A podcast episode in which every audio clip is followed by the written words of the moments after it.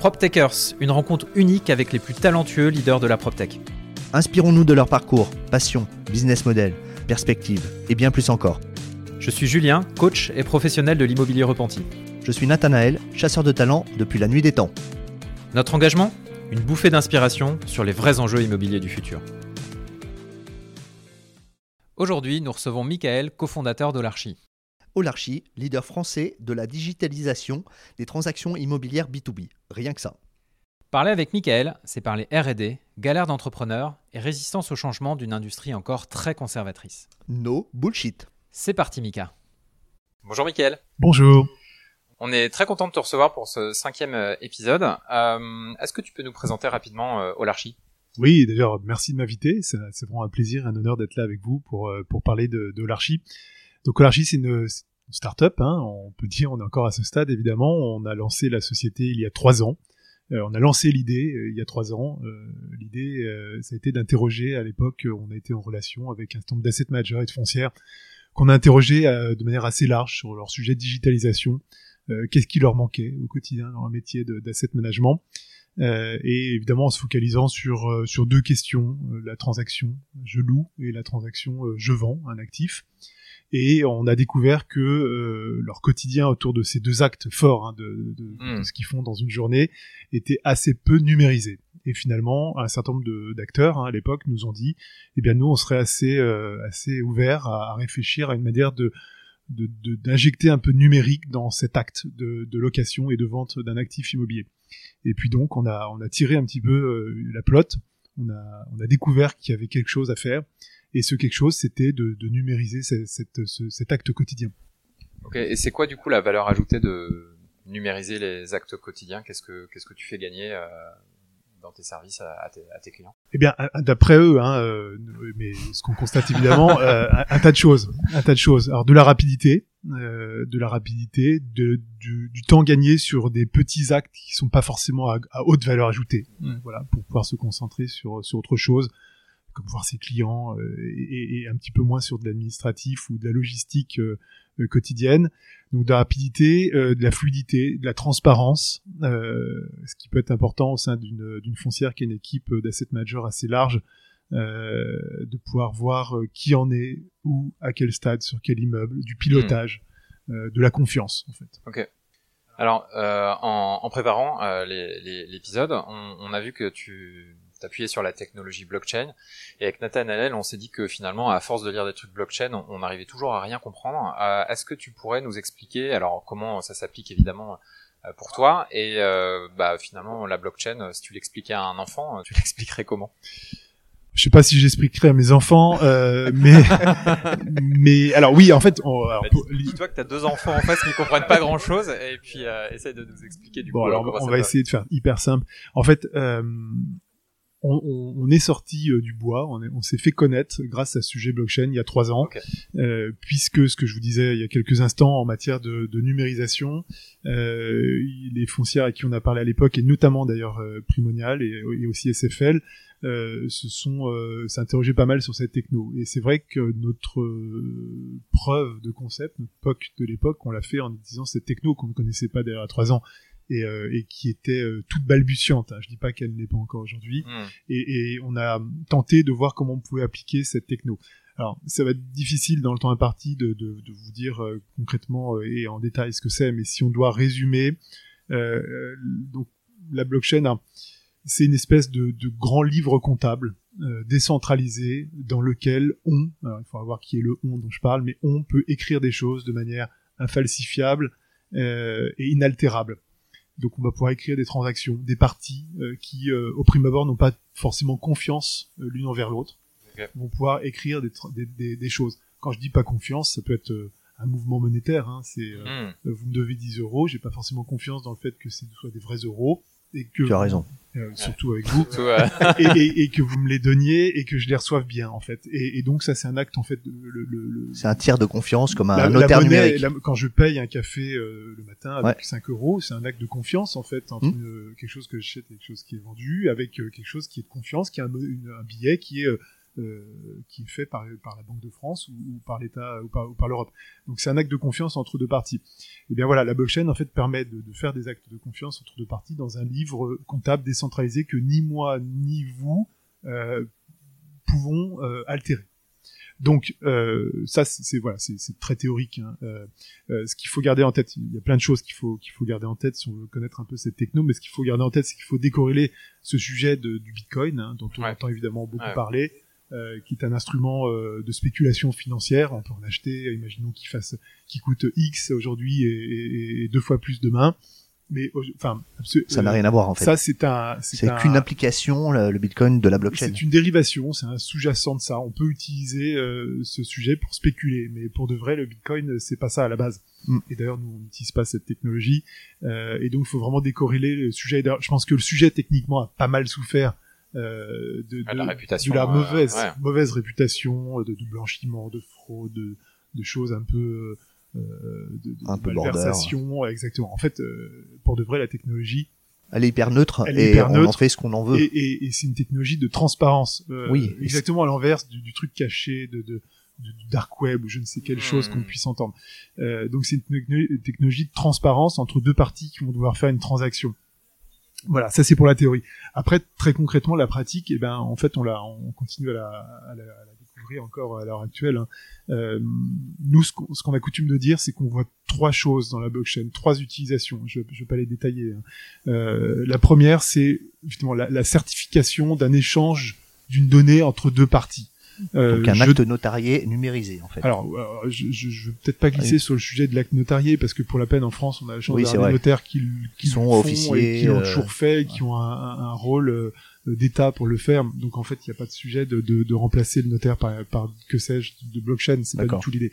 Non, honnêtement, il, ça peut être n'importe quelle chose qui est moins officielle qu'un acte notarié. D'accord. Euh, ne serait-ce que euh, un échange d'informations basiques ou ou un ou un petit contrat ou quelque chose qui va transiter entre deux parties. Il peut être certifié, authentifié, stampé, euh, cryptographié, je rentre pas dans le détail, mais il, va être en fait, il va avoir une espèce de petite existence un peu officielle, légale et infalsifiable entre deux parties. Donc ça, dans l'acte, dans le quotidien de, de l'immobilier, euh, mille et une fois par jour, on échange des choses entre deux parties. Euh, ça peut être dans des marchés de travaux, ça peut être dans plein de choses. On est, il est il est bon de semi-sécuriser la transaction. Voilà, sans pour autant faire appel à un euh, huissier, un, avocat, un notaire ou des choses un officier très officielles euh, qui elles ne seront pas remplacées par des par des blockchains. C'est vraiment pas l'idée. Ça c'est le premier sujet.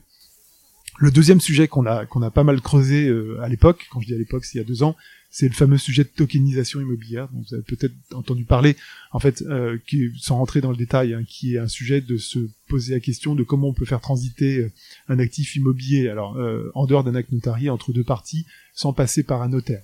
Oui. Euh, en fait, qui serait une, une sorte de share deal euh, entre un vendeur et un, acheteur d'immeuble. Mais sans notaire, du coup. Alors, euh, un share deal, d'ailleurs, mais, parfois, et même bien souvent sans notaire, c'est bien un véhicule dont les parts peuvent passer d'une partie à une autre partie. Et ça, eh bien, euh, c'est quelque chose qu'on a creusé. On a même créé à l'époque un groupe qui s'appelait euh, Tokenisation euh, de l'immobilier en France, avec un certain nombre de députés que j'avais fait travailler, enfin, qu'on avait travaillé sur le sujet. Et euh, le sujet, est, en fait, on n'arrive pas à voir les, les, tenants, les aboutissants ou le bénéfice très clair de, de, de, de, tout ça. Il y a eu des choses qui ont été faites, il y a eu des, euh, des immeubles qui ont transité sur des blockchains, etc. Il y a eu pas mal de publicité qui a été faite par d'autres sociétés à propos de ça, mais finalement, euh, on voit pas le modèle. Donc ça, ce deuxième sujet, on l'a, on l'a, on l'a regardé, on l'a, on l'a étudié, mais on, on, le saute. Le troisième sujet euh, qu'on regarde de beaucoup plus près, en fait, c'est le fait de pouvoir transformer des contrats classiques. Je donne un exemple parce que celui sur lequel on travaille, le bail, c'est un contrat classique entre deux parties, un bailleur, un preneur. Euh, très concrètement, un bail aujourd'hui, comment c'est? Bah, C'est un Word euh, que le bailleur va envoyer à son à son preneur. Ils vont se faire des markups euh, X versions pour au final le transformer en PDF, pour au final le signer euh, électroniquement. Et, et, ce PDF et eh ben il va il va passer le reste de sa vie dans un dossier dans un ordinateur. Il va devenir un, un, un, document mort en fait. Oui. et ce bail on travaille. Alors c'est de la R&D hein, encore une fois c'est pas du tout avec ça qu'on gagne notre vie. C'est pour essayer de voir comment on peut euh, faire avancer la profession dans le futur. Ce bail nous on le transforme en un programme informatique. Euh, c'est-à-dire que ça devient un, programme dans lequel il y a ah des dans lequel il y a des, des, des variables du bail en fait, qui est le preneur, qui est le bailleur, qui est le Oui, une base le de loyer. données en fait. Vous transformez les éléments Ça du, du devient un et- formulaire sur lequel on va on va Travailler. se mettre d'accord, travailler, se mettre d'accord, et au final après l'idée, euh, il y a encore évidemment euh, dans le temps qu'on a devant nous, je pourrais pas vous le détailler, mais l'idée euh, est loin d'être aboutie, mais l'idée c'est bel et bien d'arriver à, à, à faire vivre ce bail une fois qu'il est signé. Et le faire vivre, c'est quoi? Bah, C'est des paiements de loyer, c'est des paiements de charges entre le bailleur et le preneur, sans forcément passer par un organe central qui est une banque, mais euh, ce qui est le but de la blockchain d'ailleurs, de pouvoir décentraliser le paiement aussi euh, sous forme de crypto-monnaie. Alors, ça peut ça peut changer- sembler aujourd'hui complètement euh, euh, inimaginable de faire ça, mais enfin, les, États avancent hein, en Chine ou, ou même au niveau européen, euh, le- le- les coins, les Ouais. monnaies crypto d'État ou pas d'État d'ailleurs, c'est un sujet qui avance pour de vrai. Ça semble encore aujourd'hui complètement farfelu et encore plus dans le monde de l'immobilier qui est quand même plutôt conservateur. Ouais. Mais ceci étant, euh, si jamais ça doit se passer un jour, qu'on peut imaginer que des paiements de loyer et de charges se font de manière plus simple, de partie, enfin de, de partie à partie, sans passer par euh, des virements de manière et- automatisée, de manière totalement automatisée. automatisée. et qui reflètent les conditions qui ont été euh, établies et signées dans le bail qui a été euh, fait il y a Mhm. quelques années, et ben je pense qu'on aura facilité la vie du bail. Ok, super. Et du coup, tu parles de pas mal d'hypothèses, pas mal de R&D. Euh, comment tu gagnes ta vie aujourd'hui? Alors, quel, à- est le, quel est le modèle ah, ah, alors, abs- t'appuies absolument pas avec, avec la R&D. Euh, ceci étant, bon voilà, nous on est une, on est une prop tech, donc on est à la, à la frontière entre la- le prop et le tech. Ouais. Euh, donc on est passionné de, de prop, certes, euh, mais aussi de tech. Donc euh, c'est vrai qu'on essaye de regarder toutes les technologies qui euh, euh, qui peuvent aider le, le monde de l'immobilier, les bailleurs, les brokers, euh, les preneurs, parce que les trois parties auxquelles on s'adresse. Donc on essaie de trouver toutes les les, manières euh, de, les aider, mais c'est effectivement pas euh, c'est effectivement pas avec la blockchain qu'on qu'on qu'on gagne notre vie. Donc notre Holarchy, très concrètement, pour en revenir à ce qu'on fait, c'est une plateforme collaborative dans laquelle les trois parties au, enfin au, mieux les trois parties si ce n'est deux, c'est-à-dire le, le bailleur ou le vendeur, l'acheteur, euh, le, le preneur, futur preneur et évidemment euh, partie très importante, l'agent immobilier vont pouvoir se retrouver euh, pour faire des choses entre elles dans un seul endroit, euh, c'est-à-dire euh, bah, trouver trouver des, des potentiels prospects, se mettre d'accord sur des sur des mandats, se mettre d'accord sur des sur des visites d'immeubles, se mettre d'accord sur des des lettres d'intention, se mettre d'accord sur un projet de bail, se mettre d'accord sur un bail. Tout ça aujourd'hui est fait en l'air. Euh, ce qu'on constate chez, chez nos chez les foncières et les asset managers qu'on voit, c'est que c'est un processus qui est bien souvent, enfin notre principal concurrent c'est Excel, hein, disons-le clairement, Mm. sauf quelques contre-exemples de foncières de taille significative qui ont développé des choses euh, tout à fait abouties. En dehors de ça, quand on, on descend un petit peu dans la granulométrie de la taille des foncières, on est sur euh, un métier qui est, qui est encore assez artisanal. artisanal. Ouais. Ouais, et ça on le constate euh, très clairement, c'est pas une critique ou un reproche, c'est ce qu'on voit. Euh, et Dieu sait si on a vu un nombre de foncières importantes depuis le, le début de l'année. Euh, donc euh, ils le font sur Excel et le- leur tour de leur tour de contrôle, leur outil de pilotage c'est Excel. En fait, nous on propose simplement que leur tour de contrôle, leur outil de pilotage ce soit l'archi et qu'il y ait un seul endroit pour faciliter la vie de toutes les parties où tout le monde puisse se retrouver. C'est une sont- place, enfin comment ça se matérialise? Oui, C'est-à-dire c'est que tu as accès à Holarchy.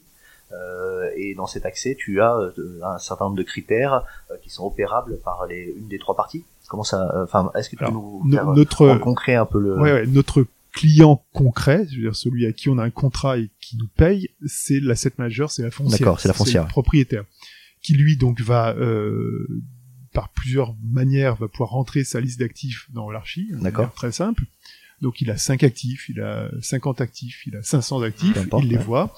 Et euh, sur un ensemble de ces actifs, une partie de ces actifs, il lance des actes. L'acte de je vends ou l'acte de je cherche à louer. D'accord. Et dès qu'il lance un processus, je cherche à louer, eh bien, il ouvre une espèce de pièce virtuelle euh, qui est liée à la commercialisation de, de ces trois lots dans cet immeuble, hein, sur ses son quotidien.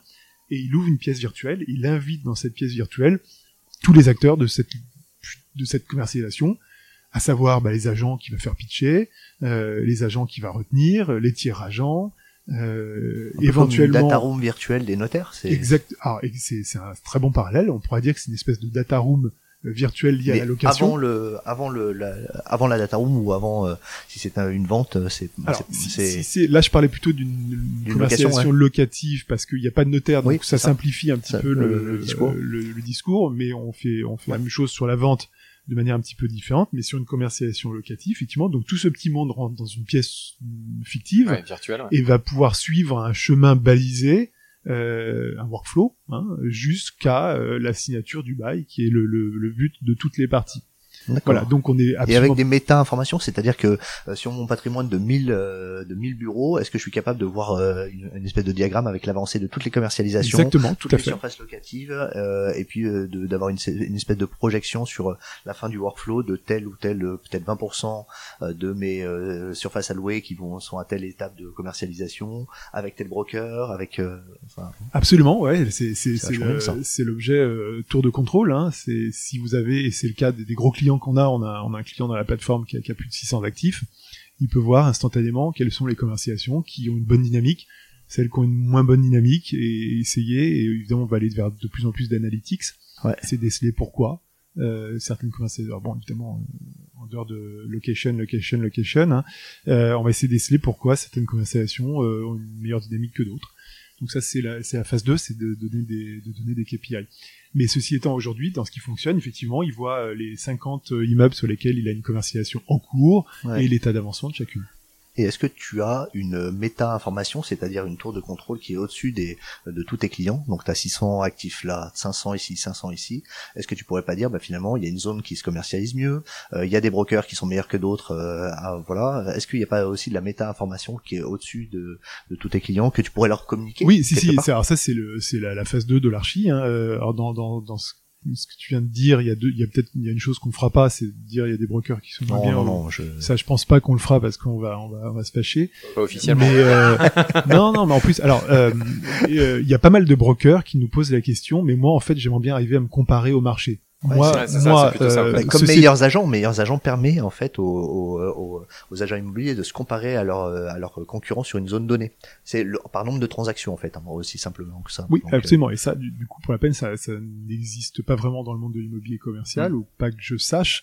Et il est vrai qu'il y a, il y a un certain nombre d'agents qui sont déjà embarqués dans la plateforme sur des commercialisations, qui nous disent, euh, nous, cette plateforme nous intéresse entre autres choses, car elle nous permettrait de nous benchmarker par rapport à nos confrères. D'accord, Chose qu'on ne sait pas faire aujourd'hui. d'accord. Voilà. Et euh, donc ça, on peut, on pourra sans doute leur proposer ce, ce genre de, de, de service de benchmark euh, entre confrères, évidemment de manière neutre. hein. Il n'est Oui, pas question sûr, de dire euh, de nominatif, attention A est meilleur que B qui est moins bon que C. Euh, en revanche, il est question de dire vous, vous êtes voilà comment vous vous situez par rapport au marché. Et euh, dans la deuxième partie de la question, c'est de se dire euh, de, oui, effectivement, on peut avoir une espèce de, de, de, de couche euh, de, de Méta-couche, poupées russes ouais, euh, au-dessus qui, qui permettent de faire des stats de manière macro, euh, non nominative sur euh, sur l'état de, de la commercialisation en France. Et ça, on aimerait bien le faire. Ouais, c'est hyper intéressant. Euh, quels sont tes chiffres clés aujourd'hui? Euh, Comment ça se développe? Ton nombre de clients, le nombre peut-être d'immeubles que tu as dans ta base euh, C'est quoi le c'est quoi le volume? Alors, on ambitionne d'avoir euh, de d'avoir euh, à peu près 1000 actifs euh, à la fin de cette année dans, dans la base. Euh, Aujourd'hui, on a on a fait plus de la moitié du chemin. Euh, sachant que on a lancé la commerce. En fait, Olarchi, euh, il faut comprendre que euh, c'est pas un outil informatique simple. Euh, même s'il il apparaît euh, quand on navigue dessus que c'est ça peut paraître simple car on pense que c'est assez ergonomique. En revanche, euh, l'arrière boutique est assez assez lourde et même très lourde, beaucoup plus lourde que beaucoup d'outils euh, parce que sans rentrer dans le détail, on a on a travaillé de manière très fine les rôles, les droits. Euh, X peut voir euh, ça, Y euh, peut pas le voir, Z pourra le voir si. X a décidé que Y a le droit de le voir. Enfin, Ah, il y a un certain nombre de droits euh, qui sont assez Associé à l'information, ouais. et qui nous ont imposé un temps de développement informatique assez assez assez, assez grand en fait. hein. La, la plateforme est assez complexe. Donc il y a eu il y a eu en dehors de, de, de trouver notre modèle, ce qui était le cas il y a trois ans, voir Mm. à quoi on pouvait servir. Une fois qu'on a compris à quoi on pouvait servir, il a fait le développer. Ça nous a pris plus Ouais. d'un an et demi de développement, hein, quasiment sans voir de clients. Mm. Euh, et on a recommencé une commercialisation d'ailleurs avec le, avec le moment où l'équipe s'est étoffée euh, avec l'arrivée d'un directeur commercial et de commerciaux on a recommencé la commercialisation au début de cette année, en janvier 2021. Donc on a euh, là on a six mois de, de commercialisation derrière nous et en six mois à marche forcée, hein, puisque on voit à peu près 10 clients par semaine. Euh, on en est à, à ce stade-là. Et notre ambition, effectivement, voilà, c'est d'avoir, c'est d'arriver à 1000 actifs dans la plateforme, actifs qui sont de toutes classes. Hein. On a, on a, il y a du bureau, il y a, y a beaucoup de commerce. On a été assez étonnés. Euh, il y a de la logistique. euh, il y aura peut-être bientôt de la santé, de l'hôtellerie, des classes un, euh, un peu Plus différente. alternative, Voilà. Euh, donc on, la plateforme est, ag- est agnostique hein, de, de la classe d'actifs. Toutes les classes peuvent être intéressées. D'accord, d'accord. Et alors, est-ce que tu peux nous donner un petit cas concret? Euh, euh, Julien veut me vendre un actif de 30 millions d'euros euh, en tertiaire. Qu'est-ce qui, comment ça se passe euh, euh, physiquement? C'est-à-dire que on vient te, euh, parce que la vente c'est pas tout à fait pareil que le locatif. C'est-à-dire que est-ce que tu dois avoir référencé cet immeuble avant dans la plateforme? Est-ce que tu peux faire du one shot? C'est-à-dire moi j'ai besoin uniquement de l'outil Olarchi pour vendre cet immeuble, ou est-ce qu'on est obligé de passer par l'intégralité du patrimoine référencé chez Olarchi? Non, non, absolument pas. Tu, tu, tu peux référencer, euh, tu peux inscrire dans la base un immeuble euh, et pour juste parce que tu tu sais que tu feras un deal dans les trois prochaines années. Évidemment, on va pas euh, proposer un abonnement euh, mensuel euh, pour cinq ans. Euh, donc c'est c'est assez malléable en matière de en matière de de, de, de coûts et de et de d'implication à la plateforme. Donc ça peut être effectivement euh, un abonnement euh, récurrent sur un ou plusieurs années ou un abonnement pour un one shot sur une vente. D'accord. Euh, évidemment, enfin, la plateforme perd un, n'utilise pas ou perd un petit peu de sens ou de profondeur si euh, eh ben, tous les deux vous vous connaissez ou vous savez déjà que vous allez Oui, vous d'accord. vendre un immeuble. Euh, parce que là, effectivement, vous avez plus qu'à, vous avez même pas besoin d'agents euh, Bien sûr. pour faire votre deal entre vous. Oui, donc euh, ça. vous n'avez pas besoin de broker, vous n'avez pas besoin. Vous avez Oui, c'est vrai, c'est vrai, d'un- c'est vrai. d'un notaire qui va euh, qui, Ouais, va, qui va agréer la vente. Voilà, qui va agréer cette vente. Donc ça, euh, mis à part, euh, mis à part peut-être sécuriser un certain nombre de choses pré-notariales, mais encore dans votre cas de figure, elles sont, elles sont assez minces. Ah, Sauf si je lui fais pas confiance, au fait. y Oui, mais, avantage, mais de toute- enfin, si- C'est plus le workflow qui est intéressant Ouais, que réellement la. ouais. quand bien même il n'y aurait pas de confiance, le notaire est là Le notaire pour, est- est là bah, pour, y euh, confiance, pour encadrer, euh, pour encadrer dire cette non-confiance. Donc c'est son job et, et pour s'assurer que aucun des, aucune des parties se fera flouer par l'autre. Donc Mm. euh, le- voilà sur la vente très clairement. En revanche, euh, si jamais vous avez euh, un- une intention de vendre ou une intention d'acheter, parce que la plateforme marche dans les deux sens, hein, on peut déclarer une intention de vendre. Mm. Mais on peut déclarer une intention d'acheter et, et- et- et avec euh, le, le banqueur aussi qui va se qui, qui, qui rentre dans la partie et qui va pour la- le compte de son client acheteur ou pour le compte de son client vendeur faire des choses. Mais à partir du moment où vous avez déclaré une intention et que vous ne savez pas encore quel va être votre acheteur ou vendeur ouais. euh, dans le futur, en fait toute cette partie commerciale hein, qui même d'ailleurs euh, consiste à identifier euh, à identifier des agents à les faire travailler, à les faire identifier des parties euh, des potentiels acheteurs. Hmm. Toute cette partie commerciale dans laquelle le notaire n'est pas Oui. et qui euh, dans laquelle euh, eh ben, il y a beaucoup d'échanges, il y a des documents qui sont qui il y a des documents de l'information qui transitent, toute cette partie elle est elle est vraiment euh, fluidifiée grâce à la plateforme. Et arrive après euh, la, la partie euh, très officielle de, de, de, de la transaction et avec le notaire. Effectivement, la, la plateforme va s'effacer au profit de d'espace notarial ou, ou de la plateforme du notaire. Euh, Ce qui n'est pas notre job et qui Hmm. ne sera jamais. On n'est absolument pas en concurrence avec ce, avec ce sujet. D'accord. Nous, on est, plus- on est dans le cadre de la vente, on est plutôt sur la partie euh, intermédiation, euh, sachant qu'on ne cherche pas du tout à désintermédier, mais plutôt même à intermédier, à faire que toutes les parties, y compris les agences, euh, euh, travaillent en bonne intelligence. Donc, euh, on est plutôt sur la, la rencontre de l'offre et de la demande. Vous êtes facilitateur de la transaction C'est et cet amont commercial Ouais. euh, qui va après se déverser dans un aval notarial. Voilà. D'accord, d'accord, d'accord. Et alors quel est le pour une transaction à 30 millions d'euros, enfin quel est le le, le coût, euh, le surcoût? Parce que évidemment vous apportez un surservice donc j'imagine un surcoût. Euh, quel est le quel est le coût pour un, un vendeur ou un acheteur? Alors nous, nous on procède de manière assez assez simple. Hein. On- notre plateforme c'est un abonnement. Euh, alors prenons les. euh, si on est, euh, pour reprendre l'exemple qui était tout à l'heure, si on est sur un cas de figure unique, Un one une- euh, une ouais. vente ouais. qui va se faire, euh, qui se fait une fois tous les 36 du mois, c'est effectivement donc là on, on négocie avec le avec euh, avec le, le vendeur hein, qui est notre client dans ce cas de figure. Mais quoi qu'il arrive, si on était sur un modèle, euh, si on était sur un modèle d'abonnement classique, notre abonnement il est il, il, il, euh, est compris entre 900 et 6000 euros par mois. D'accord. Voilà. Euh. En fonction de la taille du en patrimoine. fonction de la taille du patrimoine et en fonction euh, de la taille des équipes aussi, et en fonction du nombre de deals grosso modo qui est établi sur une année. D'accord. Et euh, là, tu nous disais tout à l'heure que tu voyais une dizaine de, de clients potentiels par semaine. Absolument. Quels sont les, les, les freins les freins ou objections que tu rencontres le plus souvent?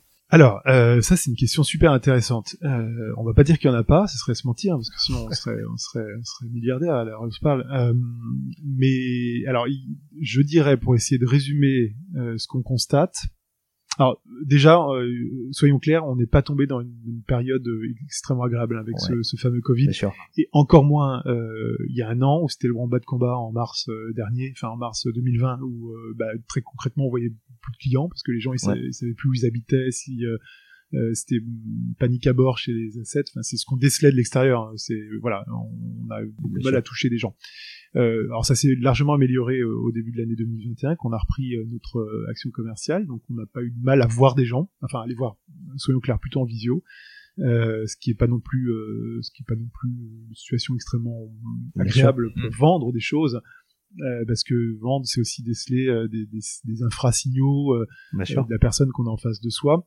Euh, donc ceci étant, euh, donc on arrive à voir des gens. Le, les objections qu'on a, euh, alors il y en a évidemment tout poil. Hein, euh, on entend souvent se dire bah on est trop petit. Euh, mais au final, on constate que euh, bah, quand bien même vous auriez un immeuble euh, et que le coût de mer est adapté à ça et que l'effort euh, à produire pour rentrer dans la plateforme est pas du tout énorme. Hein, on parle d'une formation de 3 heures, un asset manager, c'est servir de 100% de la plateforme. D'accord.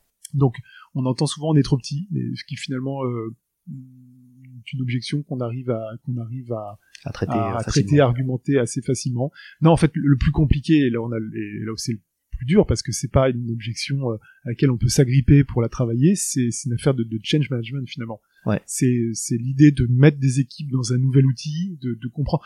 On, on, on est quelque chose d'assez nouveau en matière de concept.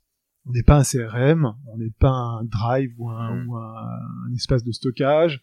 Euh, on n'est pas un logiciel euh, financier euh, ou de reporting financier. On n'est pas un logiciel de quittancement ou de compta. On est rien de tout ça. D'accord. Euh, on est quelque chose qui a d'ailleurs existe euh, dans les pays anglo-saxons, hein, notamment aux États-Unis. On a des concurrents évidemment beaucoup plus gros que nous qui font euh, des choses assez similaires à nous, euh, avec quelques dissonances prêtes.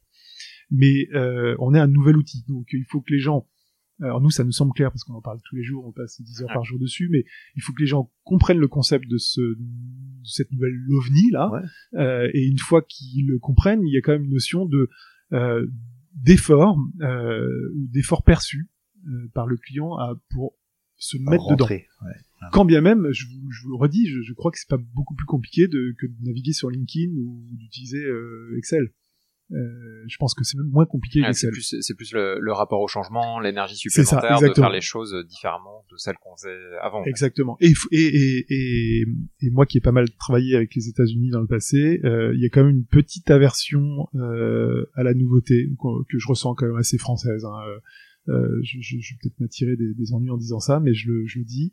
Euh, Il y a une petite aversion au. Il y a, y, a, y a sans doute pas mal de gens qui sont pas si à l'aise que ça avec le numérique, euh, pour de vrai. D'accord. D'accord. D'accord. Euh, et ça, je le ressens. Ouais. Et, et les gens se disent, mon Dieu, encore un outil euh, qui Un va plus, comprendre, en ouais. fait. Ouais. Euh, quand bien même le truc est pas plus compliqué Facebook. Ouais, donc c'est un effort et donc c'est un frein plus psychologique que rationnel. c'est ce qu'on ressent. Voilà. En dehors des, en dehors des, des, des objections sur lesquelles on peut vraiment travailler. Ça, c'est une objection molle. D'accord. Euh, ouais, sur lequel il n'y a voilà. pas vraiment de prise. C'est, c'est change management. C'est, Qui est c'est- pas forcément exprimé en plus parce que c'est pas très valorisant de dire ouais, j'ai pas envie de changer, je suis bien comme C'est ça. plus passif, au fait. plus passif, C'est. Quand de bien même on, est hein. capable de démontrer à- de manière assez, assez rationnelle que, que grâce à ça, eh ben, vous allez gagner euh, X temps. Hein. C'est comme euh, avant, bah, pour téléphoner à ses parents, fallait trouver une cabine téléphonique, fallait avoir une carte, fallait avoir la monnaie, fallait pas qu'il y ait un gars devant vous qui reste une heure au téléphone.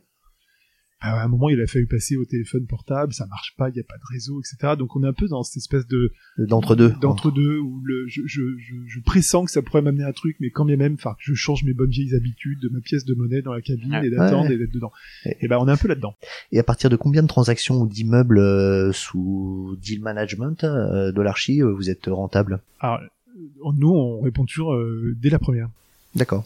Franchement, dès la première. Euh, rentable. Alors, si on parle de la rentabilité financière, encore une fois, je dis pour un tout petit acteur qui fait Ouais. très peu de choses, euh, l'épaisseur du trait, euh, on est on est vraiment dans l'épaisseur du trait pour le, pour le coup. Donc c'est pas. une- Après, ça peut être une rentabilité, encore une fois, pas forcément financière. C'est-à-dire, euh, je mets euh, 900 euros par mois sur la table versus euh, je gagne ça. Ouais. C'est peut-être une rentabilité de temps et d'effort. Euh, on est peut-être dans ce que je disais tout à l'heure. Et ça, elle est moins mesurable. Mais nous, euh, si on doit, si on doit faire une réponse là-dessus, évidemment qui est, qui est, qui est, qui est commerciale, hein, mais qui est vraie, on pense qu'on est, euh, que ça marche dès le premier actif et dès la première commercialisation. Ok, super. C'est quoi l'histoire derrière euh, Olarchi? C'est quoi ton parcours? Et finalement comment on, en vient à, à créer une structure euh, comme comme Olarchie euh, bah, c'est un petit peu un, c'est une conjonction de, de choses. Hein. C'est un alignement de planètes qui euh, qui s'est produit, bon, qu'on a tous un peu forcé. Hein. Il faut déjà, faut quand même avoir un, petit bout d'envie entrepreneuriale à la base. Euh, ce qui est pas une mince affaire. J'ai plutôt travaillé euh, dans des grosses structures, hein, dans auparavant, dans des boîtes de plus de 80 000 personnes, dans des, des gros machins. Euh, donc il faut euh, il faut avoir un truc au fond de soi qui euh, qui vous titille pour tenter quelque chose de, de qui est un petit peu l'aventure pour le dire. Et quand bien même on peut imaginer que c'est l'aventure de lancer une boîte, en fait quand on l'a pas fait, on le sait pas. D'accord. Et c'est même pas que c'est l'aventure, c'est que c'est l'aventure conjuguée à un marathon, conjuguée à un saut d'obstacle, conjuguée à c'est vraiment dur. C'est vraiment dur pour la peine. C'est sincèrement dur. C'est toujours dur aujourd'hui? Mais je pense, enfin, je, je, sais pas comment sera fait le futur, mais je pense que ce sera toujours dur. Euh, parce qu'après vous avez d'autres ennuis, je pense, en grossissant. Là aujourd'hui, on a des ennuis bah, de, de, de, petits, mmh. euh, qui courir après les financements, courir après les clients, euh, trouver toujours le bon équilibre sur un tas de choses euh, vitales en fait, hein, que, que j'ai jamais eu quand j'étais, euh, j'avais mon salaire assuré à la fin du mois dans une société qui existe depuis 50 ans. Donc ça, c'est voilà. Donc euh, il faut un bout d'envie, mais encore une fois, voilà, j'ai pas mesuré la complexité de, de l'acte. Et, euh, puis après, il faut des bonnes rencontres avec des bonnes personnes. Hein. Euh, donc euh, Sébastien, mon, un associé que j'ai rencontré dans une de mes sociétés, chez Bureau Veritas en l'occurrence, puis puis Cyril que j'ai rencontré chez Colliers. Voilà, donc il y a eu un bon alignement de personnes et trois personnes qui avaient la même envie de, de se lancer dans, dans le grand bain. Donc ça c'est la première chose. Et puis deuxièmement, bah, il faut voilà complètement par hasard, on a rencontré ces foncières à qui on a posé complètement par hasard une question sur la numérisation et qui complètement par hasard nous ont euh, euh expliqué quelque chose qui, euh, qui nous a complètement par hasard séduit. Et euh, par cette suite de hasard, alors je sais pas après dans quel sens hein. si, si, le hasard existe ou pas, ça c'est plutôt bac philo. Hein, ouais, c'est ça. en revanche, en revanche voilà, c'est une conjonction de, de tous ces petits événements. Euh, on a décelé qu'il y avait une espèce de trou dans la raquette là-dessus. Euh, voilà, donc ça a été notre postulat de départ. Il y a un trou dans la raquette, on s'entend bien, on a tous envie de quitter nos grosses structures euh, bien établies pour tenter quelque chose de, ce fameux marathon qu'on peut conjuguer à Colanta là, et, on s'est lancé. Ok, et du coup ça s'est fait, ça s'est fait d'un coup. c'est quelque chose que vous avez pas mal mûri. C'est quelque chose que même la, la sortie des structures classiques, comment comment ça s'est opéré Est-ce que c'était euh, rapide, lent euh, On a on a tous eu notre tempo, euh, je dirais. moi, c'était assez rapide. voilà. Après, il a fallu aligner tout un tas de choses, de financement, de levée de fonds, de pouvoir payer, de, de pôle emploi, de pas pôle emploi. Donc voilà, c'est pas encore une fois, ça fait partie des trucs qui sont pas simples. Hein. C'est beaucoup plus compliqué que de que démissionner d'une structure A pour être embauché en CDI dans une structure B, qui finalement m'a toujours me faisait peur hein, dans le passé, à changer de job, quand bien même on le ferait avec euh, avec Osman. Mais ça m'a voilà, et là, bah voilà, mais en fait, on se rend compte que c'est c'est 100 fois plus flippant de, de sauter dans dans le vide. Euh, c'est un saut élastique avec un tout petit élastique. et du coup, euh, tu, tu parles de de de Colanta. Colanta, euh, ça fait longtemps que j'ai pas regardé, mais j'ai l'impression qu'il galère pas mal. c'est quoi les le ou les plus gros échecs que tu as que t'as rencontrés euh, depuis la depuis la création de l'archi On n'a pas vraiment, euh, à part, on n'a pas vraiment eu de gros échecs pour l'instant. la peine. Euh, il y a un tas de trucs qu'on aurait pu faire beaucoup mieux si je sais pas, si, on avait, refaire, si avait à refaire, si on avait plus réfléchi, si on était plus formé. Ah oui, parce qu'il y a ça qui est compliqué quand on est entrepreneur. Il faut être tout de suite, tout de suite un couteau suisse.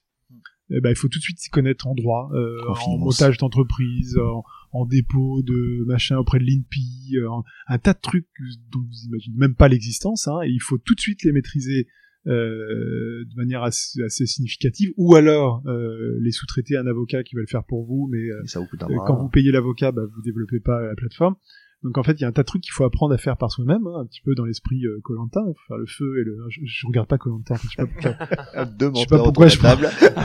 je sais pas, il faudra trouver notre image, mais euh, mais voilà, il faut apprendre à faire un tas de trucs que vous avez jamais appris à faire, hein, euh, et, et, et, ça, c'est pas simple. Donc forcément, on fait des conneries. Et alors pas des grosses conneries, hein, mais on fait des on fait des conneries.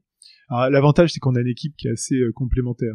Sébastien, il est très administratif, legal, HR, back office. Cyril, il, bah, il est très client métier. moi, je suis un peu entre les deux avec une, une bonne couche techno. Ouais. Donc, on a chacun nos marottes. Ouais. Mais, mais, en fait, voilà, c'est des verticales qu'il faut qu'il faut explorer de manière rapide et intense. Et ça, c'est dur. Et est-ce que tu as découvert des trucs euh, sur toi euh, pendant cette expérience de trois ans chez Olarchi? Euh, oui, alors peut-être, je, en toute objectif. Comment tu t'es découvert entrepreneur? Parce que tant que tu n'as pas essayé, tu sais pas qui, qui tu es comme entrepreneur. Bah, je, pensais que c'était plus facile. Je pensais que j'étais plus balèze. Euh, en fait, pour de vrai, bah, c'est beaucoup. Je, je, me suis découvert euh, moins balèze que j'imaginais. C'est pas bien hein, ça. Le colosse au pied d'argile. Non, ouais, alors, non, pas au pied d'argile parce qu'on on, ah on, avance bien et on, et ça, ça, on est content. Mais euh, je pensais que ce serait plus facile. Alors peut-être que je me suis un peu surestimé, ou alors euh, peut-être que c'est mon passé dans des structures où finalement euh, le, le, truc est tellement gros que vous êtes emmené dans un flot. Une forme d'inertie positive. vous pouvez être très bon beaucoup plus médiocre. Je ne veux pas juger de la qualité de gens parce que personne, je ne sais pas si les gens sont médiocres, mais euh, vous êtes porté dans un gros truc et finalement vous avez tellement de garde-fous dans ce que vous faites que euh, voilà, ce qui, même dans mes postes de management où j'avais plusieurs dizaines de personnes, euh, finalement, à part faire des énormes bêtises, euh, piquer dans la caisse ou je, que sais-je, euh, finalement vous avez tellement de garde-fous, vous êtes tellement euh, tellement piloté, piloté bah là on est tout seul, hein, donc c'est quand même euh, c'est quand même beaucoup plus dur. Euh, donc euh, des choses qui me semblaient faciles et fluides dans des grosses structures, je pensais pouvoir les copier-coller, les reproduire dans quelque chose de plus petit. Bah en fait non. voilà, c'est. Ok. Comment toi tu vois l'évolution du secteur immobilier, de ta fenêtre et de votre fenêtre, puisqu'évidemment vous voyez les acteurs probablement d'une manière un peu différente. C'est comment est-ce que tu vois l'évolution du secteur et qu'est-ce qui te frappe le plus dans, dans cette évolution? Bah, la, la, vérité, c'est qu'en fait, euh, j'en sais rien. Euh, moi personnellement, j'en sais rien. Mais non, mais c'est. On est déçus là. Moi, ça... en fait, bon, arrêtons tout de suite cette interview. non, il y a, y, a, y a plein de petites choses qu'on peut dire, mais alors, évidemment, dès qu'on fait de la, dès qu'on fait de la, la projection, c'est, c'est toujours fumeux parce que il faudra sortir ah, cet, mais ça sera forcément cet entretien euh, dans, dans trois ans. Mais euh, déjà, il y a, il y a sans doute une question euh, il y a, y a, plein de questions. Il y a des, des, des questions euh, structurelles et de conjoncture. Euh, là, il y a une conjoncture un peu particulière. Par contre, qui peut devenir euh, plus structurelle. Enfin, je sais pas euh, si ça va le devenir en fait, puisque personne ne le sait. Mmh. Euh, sur le télétravail, sur, les, usages en fait. Ouais. Euh, sur les usages, bon, il y a, y a, des fondamentaux hein, de la croissance, de la, la, la, démographie en France. après, effectivement, il y a ce sujet du télétravail qui est arrivé un peu comme un éléphant dans un magasin de porcelaine il y a un an. Et qui modifie un tout petit peu le nombre de transactions euh... Non, alors, euh, alors oui, enfin, il faut regarder les chiffres Imostat qui, euh, qui, ont, qui en ont parlé. Euh, sur la demande placée. En revanche, euh, ça c'est la, c'est vraiment voilà, on est dans la conjoncture. Après, euh, pour de vrai, j'ai l'impression que personne et on, tous les jours on lit une étude contradictoire, évidemment si elle émane d'une foncière qui dit que le bureau c'est génial, il faut y aller 5 jours sur 5. Euh, c'est de l'autre côté, vous, Avez, vous, Avez, entendu un truc qui dit euh, Facebook, je ne sais quel Gafa va euh, faire du full remote. Voilà, donc il faut naviguer entre les gens qui, qui pensent que entre les deux extrêmes. Au mieux, il y aura un jour de télétravail gagné, et puis ceux qui vous disent, bah moi, je ne retournerai pas au bureau plus de deux jours par semaine. Donc euh, et, et, ça couplé à, au cycle long des beaux, hein, euh, voilà, on déboulonne pas son bail parce que on, ça nous prend euh, la veille. Donc c'est des, des, contrats, de, vous le savez, hein, de plusieurs mmh. années. Euh, donc en fait, il va les effets de ce qui se passe maintenant vont peut-être se sentir dans, dans 3, 6 ans, 5 ans, je sais pas. Donc on, on, pour la peine, on ne sait pas ce que va devenir ce bureau. Moi, je, je, j'ai du mmh. mal à le voir en fait. Peut-être qu'il y en a qui le savent beaucoup mieux que moi, mais je sais pas. Je pense pas que je pense pas qu'on ira plus au bureau, c'est absolument pas. En revanche, effectivement, euh, imaginons qu'il y ait quand même une diminution de, je sais pas, ne serait-ce que 10-15% de, de besoins en surface euh, bah, ça risque de ça, ça peut tanguer euh, pour, pour les assets, hein, je, je, je, pense. Ce qui va euh, multiplier les transactions parce qu'on va changer de destination, on va peut-être avoir des baux un peu plus souples et un peu moins longs, et donc ça va peut-être être une bonne nouvelle pour le pour l'archi. Oui, alors nous, de toute manière, on est là pour aider les assets à louer plus vite. Donc plus il y a de flux, mieux c'est pour euh, Oui, ou alors ou plus il y a de flux, ou et d'un autre côté, on, on essaie de tout faire pour que pour les aider quand il y a moins de demandes et plus d'offres. D'accord. Pour essayer de mieux exposer du mieux que possible cette euh, cette offre. Euh, on propose un tas de petits services à côté, par exemple. Alors c'est pas nous qui le faisons, on le fait avec euh, nos avec nos amis de chez Realis 3D. Euh, mais on est capable de proposer dans la plateforme des mises à disposition euh, que les brokers ou les bailleurs peuvent opérer euh, pour les preneurs de projection 3D pour faire son capacitaire Ah et se projeter dans ses locaux. Euh, voilà, on est, nous on essaie de trouver tous les petits trucs numériques, j'entends, euh, smart autant que possible, Bien sûr. euh, pour qu'un locataire puisse euh, bah, prendre pied dans ses locaux, dans chez cette foncière plutôt que dans l'autre. Euh, voilà, donc on essaye vraiment on a un trigger, euh, un enabler de, de, de deal pour la foncière. Mais pour revenir aux fondamentaux, euh, donc il y a le sujet du télétravail, il y a, il y a un autre sujet hein, comme, mais qui est un sous-jacent, qui est une espèce de corolaire à ça. C'est j'ai lu une étude assez intéressante du Tony Blair Institute là, qui parlait qui parut dans Bloomberg euh, la semaine dernière, euh, qui faisait état alors pour le UK, mais évidemment qui, qui est complètement duplicable au, à la France, à l'Allemagne, aux États-Unis ou que sais-je. C'est euh, c'est le sujet de se dire bah, les euh, on s'est rendu compte que euh, finalement, même les cols blancs, ces fameux Mm. cols blancs, ils étaient euh, offshoreables. Bien sûr. Et que finalement, euh, pourquoi pas, euh, Les offshore. bah pourquoi pas les offshorer en fait Et pourquoi pas un, ben, un cabinet de recrutement ou Non. pas ça, Non, pas ça. pas ça. non mais On va se fâcher. et pourquoi pas un comptable ou pourquoi pas un contrôleur de gestion ou pourquoi pas et ben, pourquoi pas il, il pourrait être au Sri Lanka, au Sri Lanka en. Inde ou en Chine ou Bien ou sûr. dans n'importe quel pays en Afrique du Nord. Et le, le, le, le job, d'ailleurs, enfin le, le Tony Blair Institute euh, dans son étude pointe également et notamment euh, dans le trio des métiers euh, offshoreables le real estate. Ok. Alors sans, sans faire état du commercial real estate plus que du C2C, D'accord. euh, mais il- ce sont des métiers qui sont finalement qui sont offshoreables et, et Par exemple, quel métier? Parce que euh, je crois qu'il y a 180 métiers sur l'immobilier euh, c'est pour ça que le- le- l'étude va pas dans le Dans le détail, va en pas fait. dans le détail, mais je crois hein, qu'ils Même la à- transaction est compliquée à à- distance. à Euh, plus de 5 millions. Mais je- je- encore une fois, je fais une. D'accord. une- C'était pas l'objet de, de ce que je dis là, c'était pas notamment de focaliser sur l'immobilier, c'était de dire. Euh, Que les cols blancs euh, peuvent tout à fait oui, être et euh, localisés à peu près partout dans le Et je- monde. Et je crois que le chiffre qu'ils ont lâché pour le UK est aux alentours de 5 millions de, de jobs offshoreables, hein, Mm. même peut-être un peu plus de mémoire, je vais pas dire de bêtises. Et finalement, bah, si ces gens-là ils sont offshorés, je sais pas si c'est un terme qu'on emploie, c'est d'anglicisme, mais euh, bah, conclusion, ils ont plus besoin de bureaux au UK. Bien sûr. Bien Et sûr. parallèle, a Bangalore, comme Goldman Sachs, qui, euh, euh, qui offshore euh, une grosse partie de ses analystes, euh, de ceux qui font les, les petites présentations, euh, les petits pitchs. C'est chaque année, il y a de plus en plus de, de salariés Goldman Sachs à Bangalore, par exemple. par exemple. Donc euh, tout ça euh, mis ensemble avec plein d'autres sujets, je sais pas, on peut parler de, de, de sujets climatiques, enfin je sais, il y a plein de sous-jacents Ouais. euh, de fond en fait, hein, au-delà de, de se dire est-ce que la demande placée elle a bougé de 3%, il y a plein de sujets de Oui, des- de démographie, tendanciels euh, euh, long terme. structurants. euh, très structurants, très lourds, euh, qui ont plus ou moins un, un- un poids dans, dans l'équation et qui font que bah, aujourd'hui moi je suis infichu de dire euh, comment on aura besoin de bureaux dans, dans trois ans.